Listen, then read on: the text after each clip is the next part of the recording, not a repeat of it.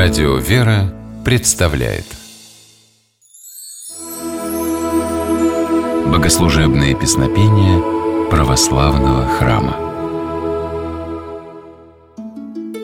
Здравствуйте! С вами Федор Тарасов.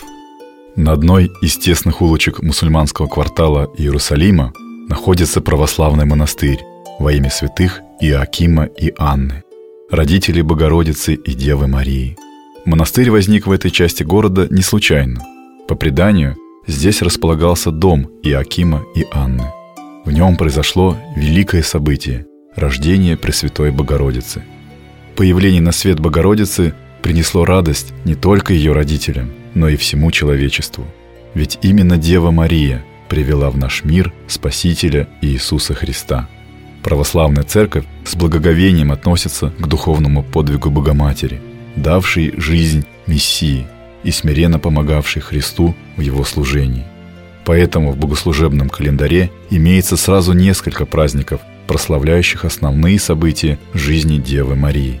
21 сентября отмечается Рождество Богородицы. О кондаке этого церковного торжества рассказывает священник Антоний Борисов.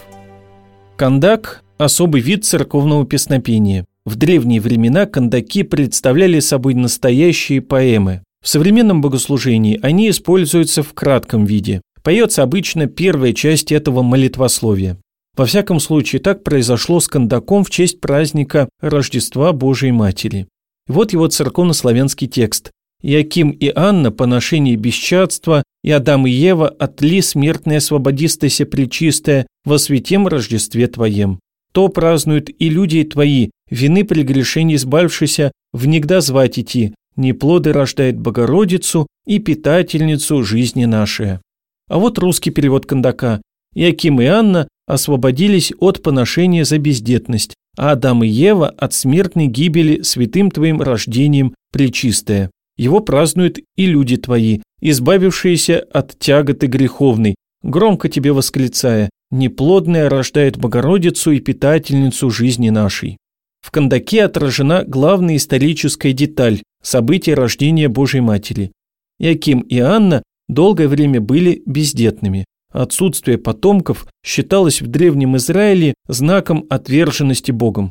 Поэтому родители Девы Марии вплоть до старости подвергались насмешкам и упрекам. Рождение Богородицы стало для них и окружающих настоящим чудом. Святой Анне к моменту появления на свет дочери было уже больше 70 лет. Рождество Богоматери избавило от позора ее родителей. Кроме того, это чудесное событие стало началом освобождения всего человечества от ноши греха Адама и Евы.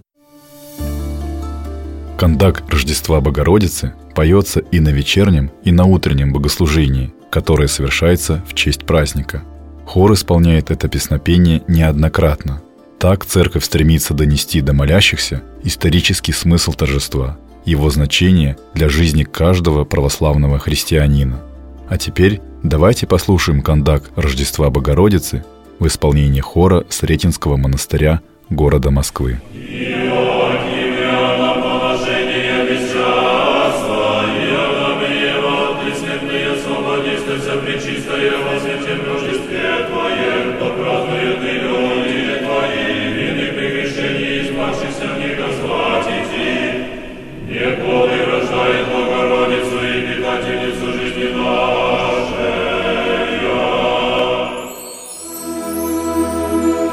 Богослужебные песнопения православного храма.